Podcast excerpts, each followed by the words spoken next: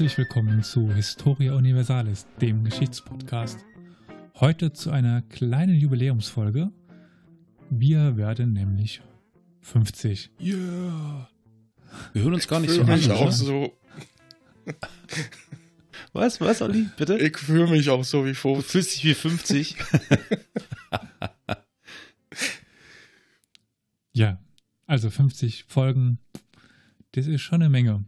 Das wäre doch mal, liebe Zuhörerinnen und Zuhörer, das wäre doch mal, gebt euch einen Ruck. Das ist die 50. Folge.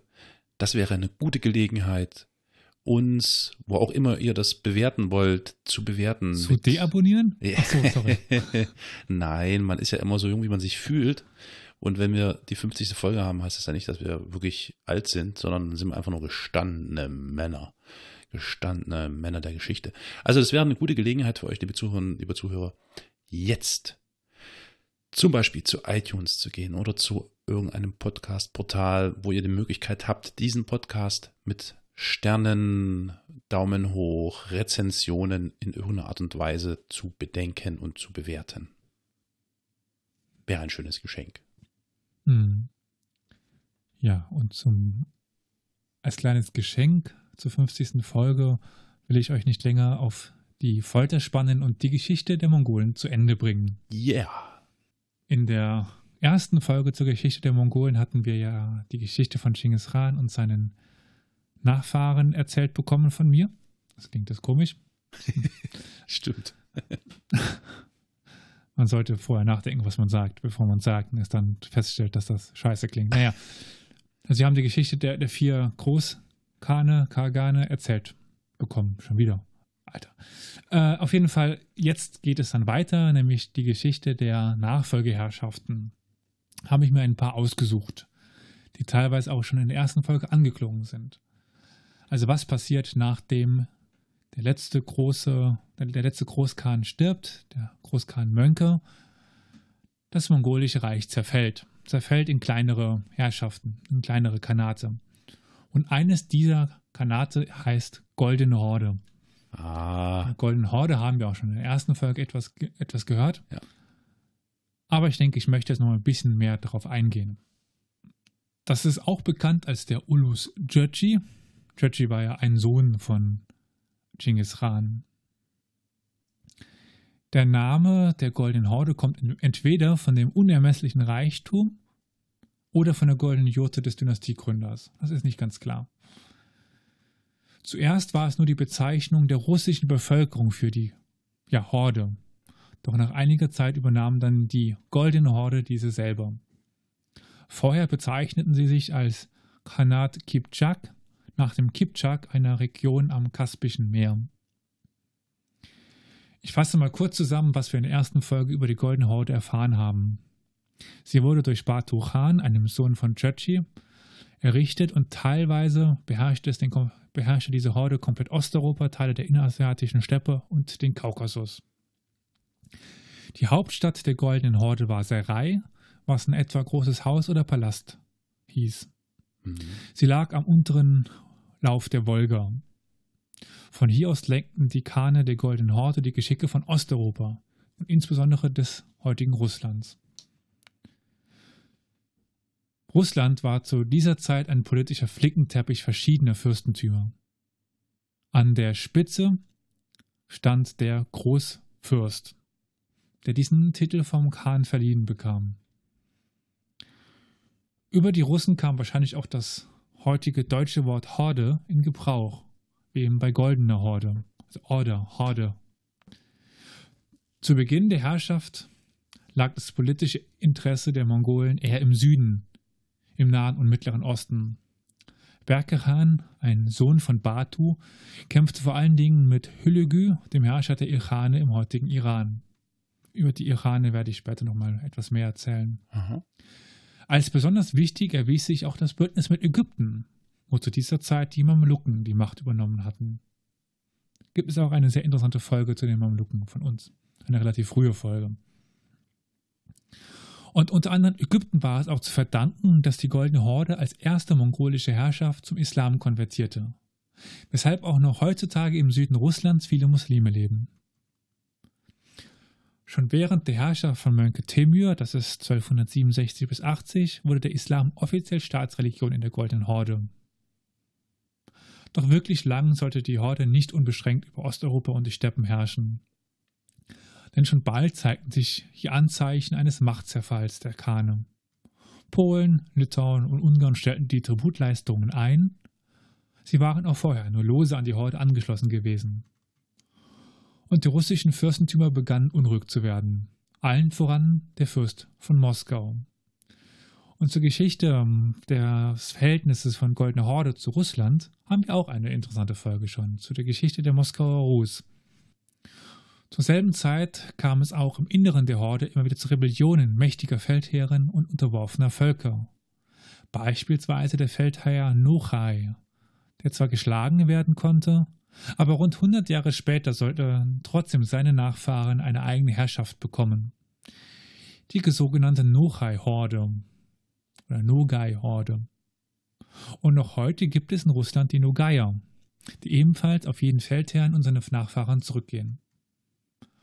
Um das Jahr 1400 wurde die Goldene Horde dann fast durch einen großen mongolischen Feldherrn zerschlagen, auf den wir auch noch später eingehen werden, weshalb ich hier nur kurz seinen Namen nenne.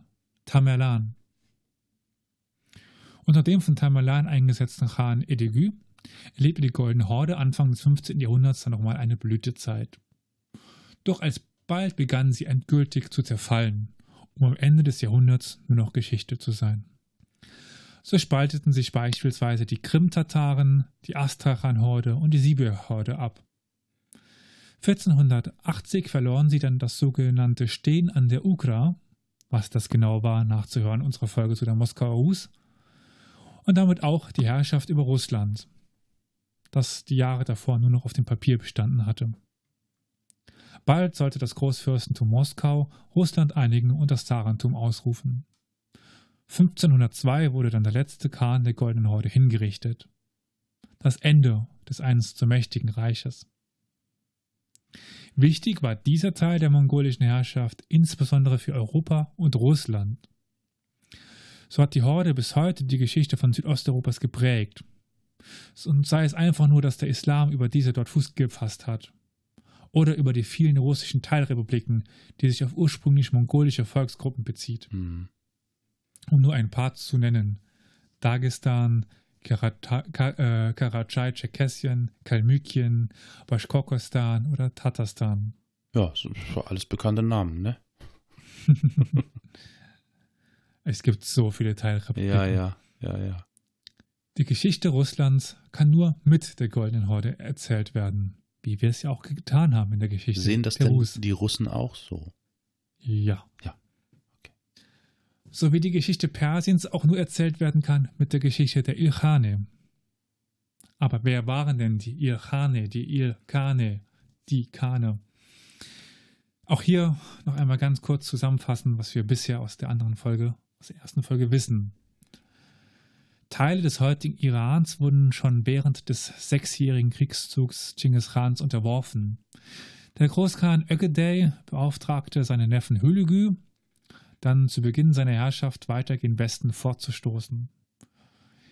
Dem nun folgenden Kriegszug der mongolischen Armee fällt unter anderem das Kalifat in Bagdad zum Opfer.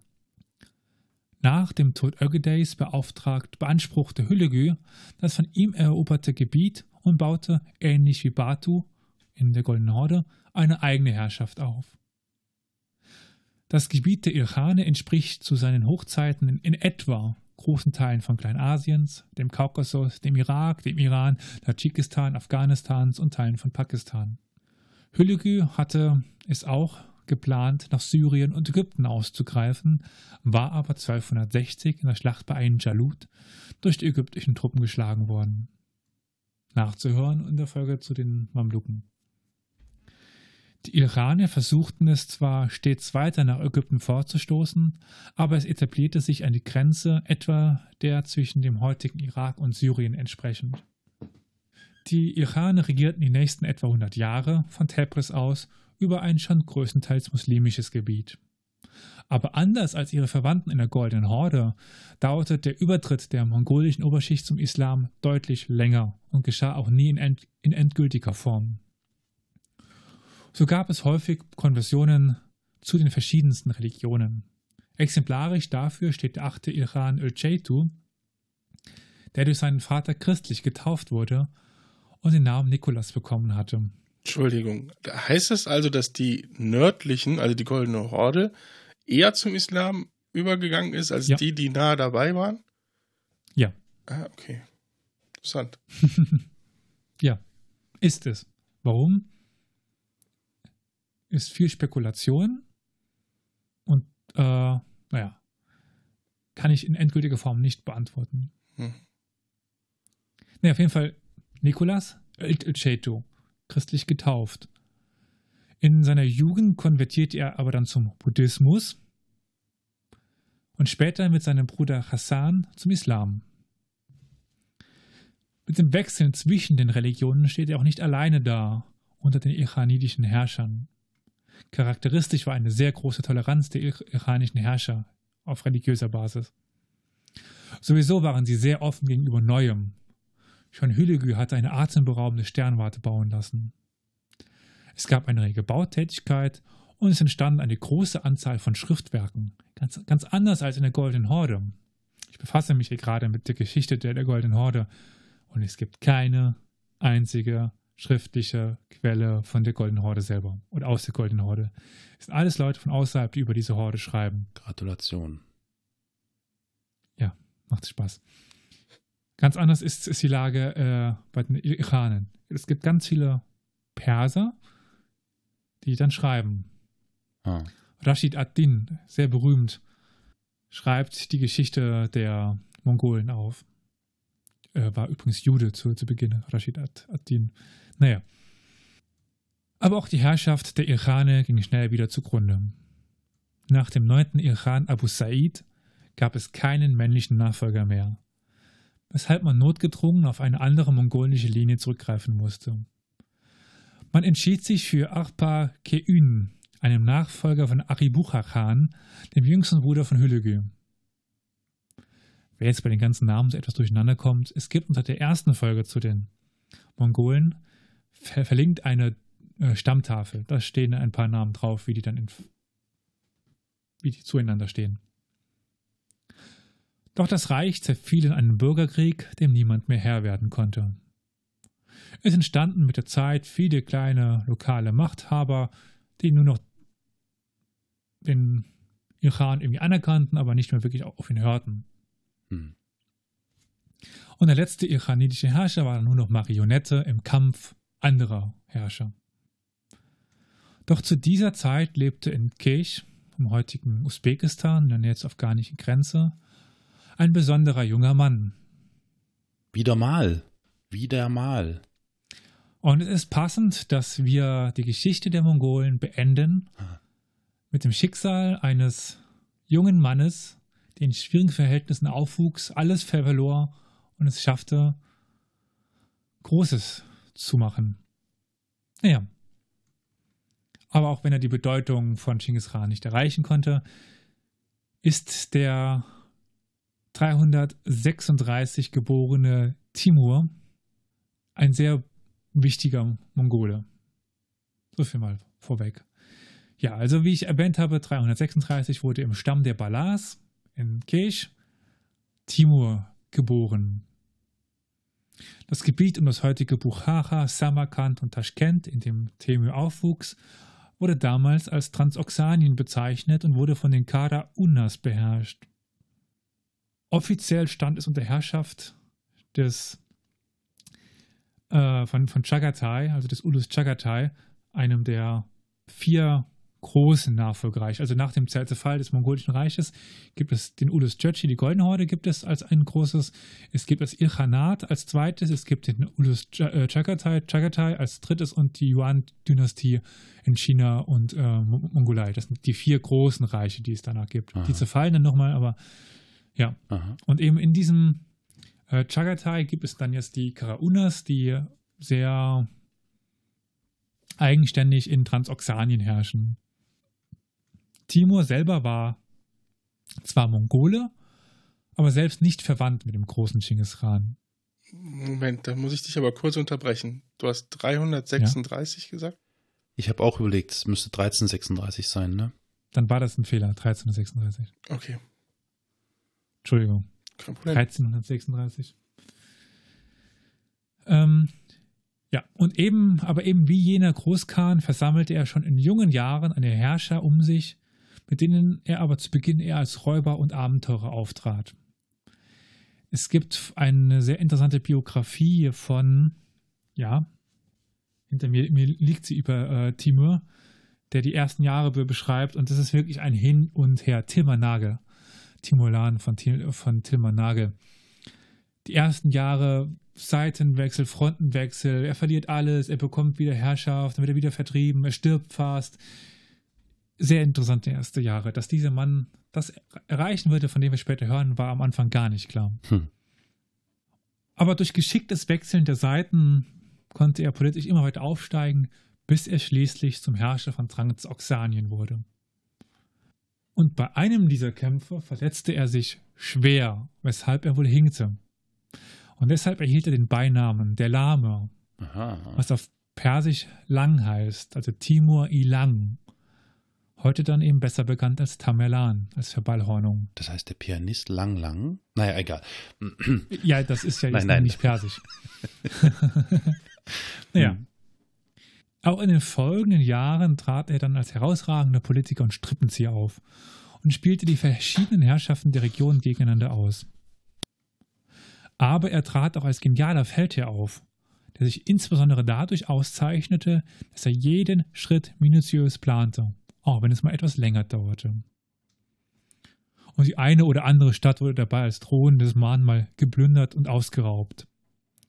So kapitulierten natürlich viele Städte direkt, wenn Temür vor den Mauern erschien, und bezahlten einen Freikaufpreis. Taten sie das nicht, wurde die gesamte Bevölkerung abgeschlachtet.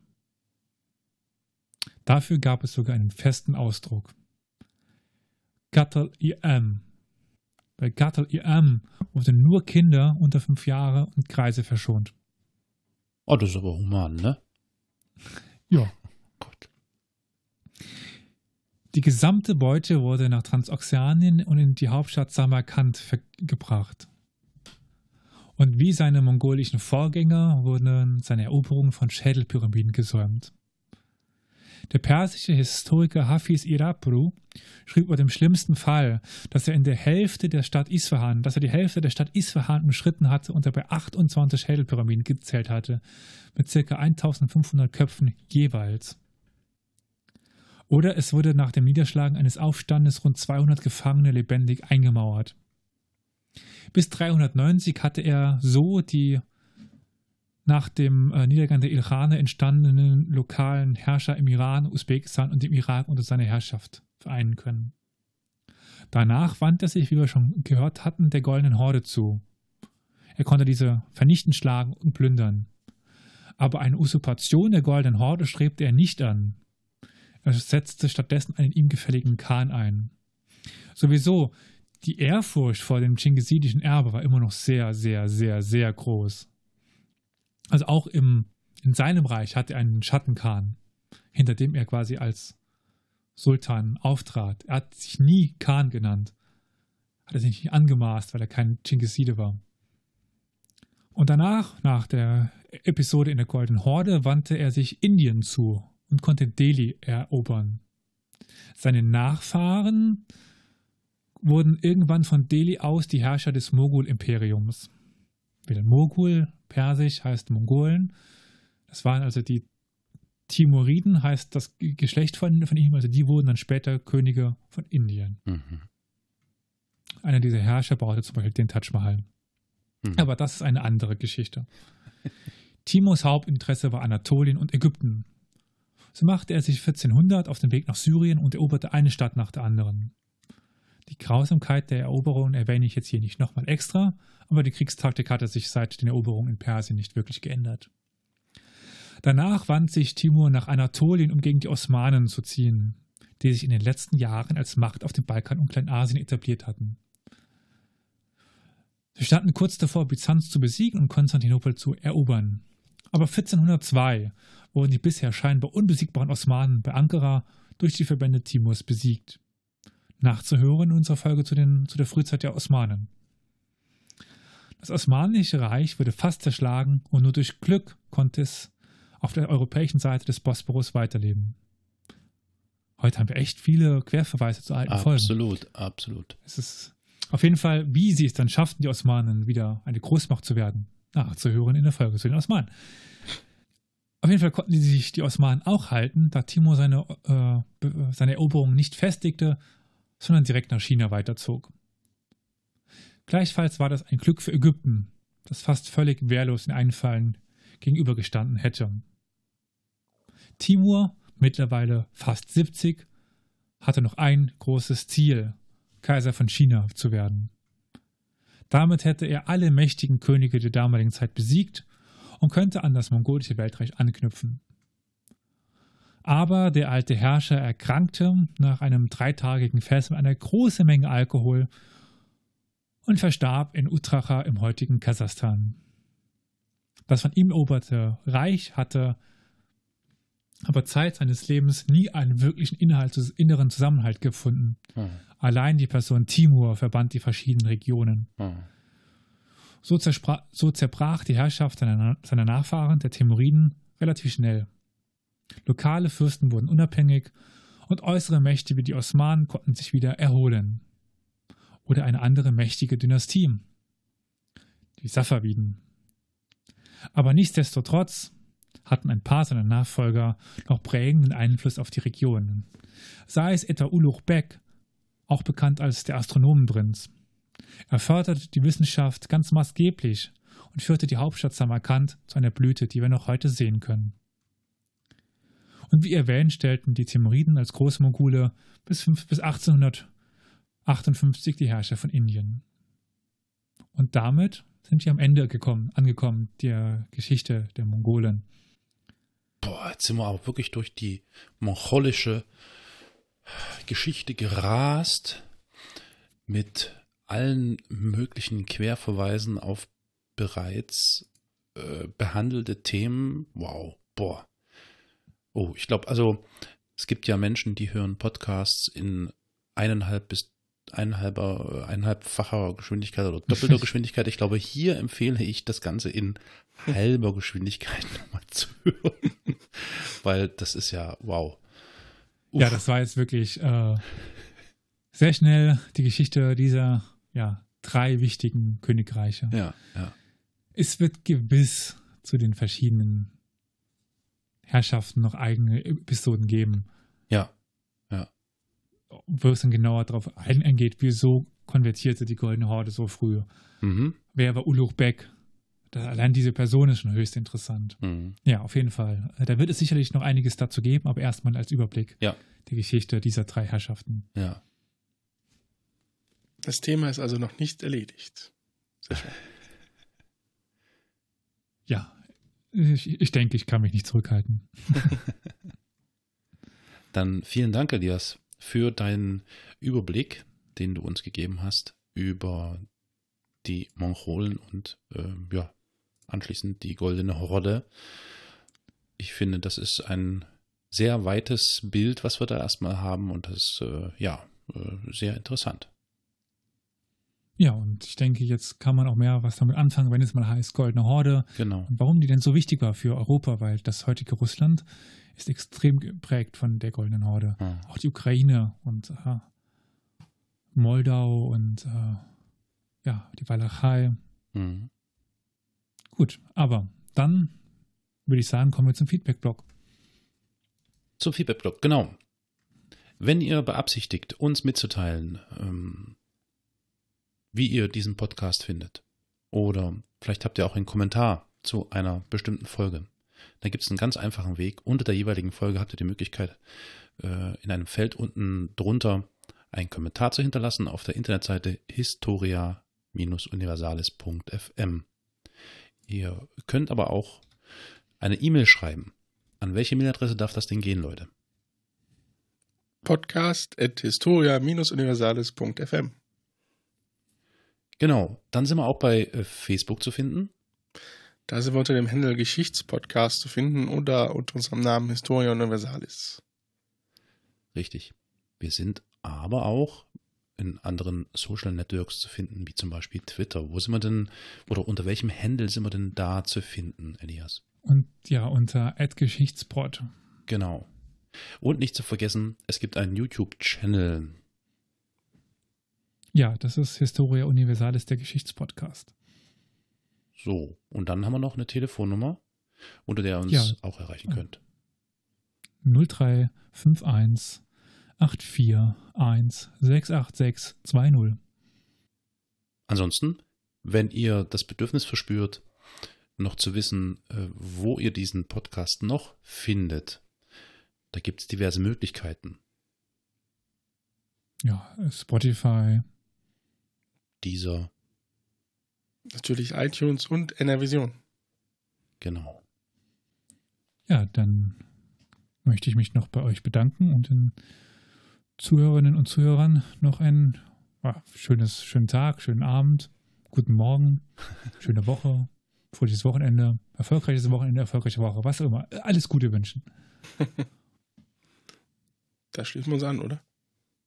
Auf jeden Fall. Vielen Dank, Elias, und vielen Dank, dass ihr zugehört habt. Bis zum nächsten Mal.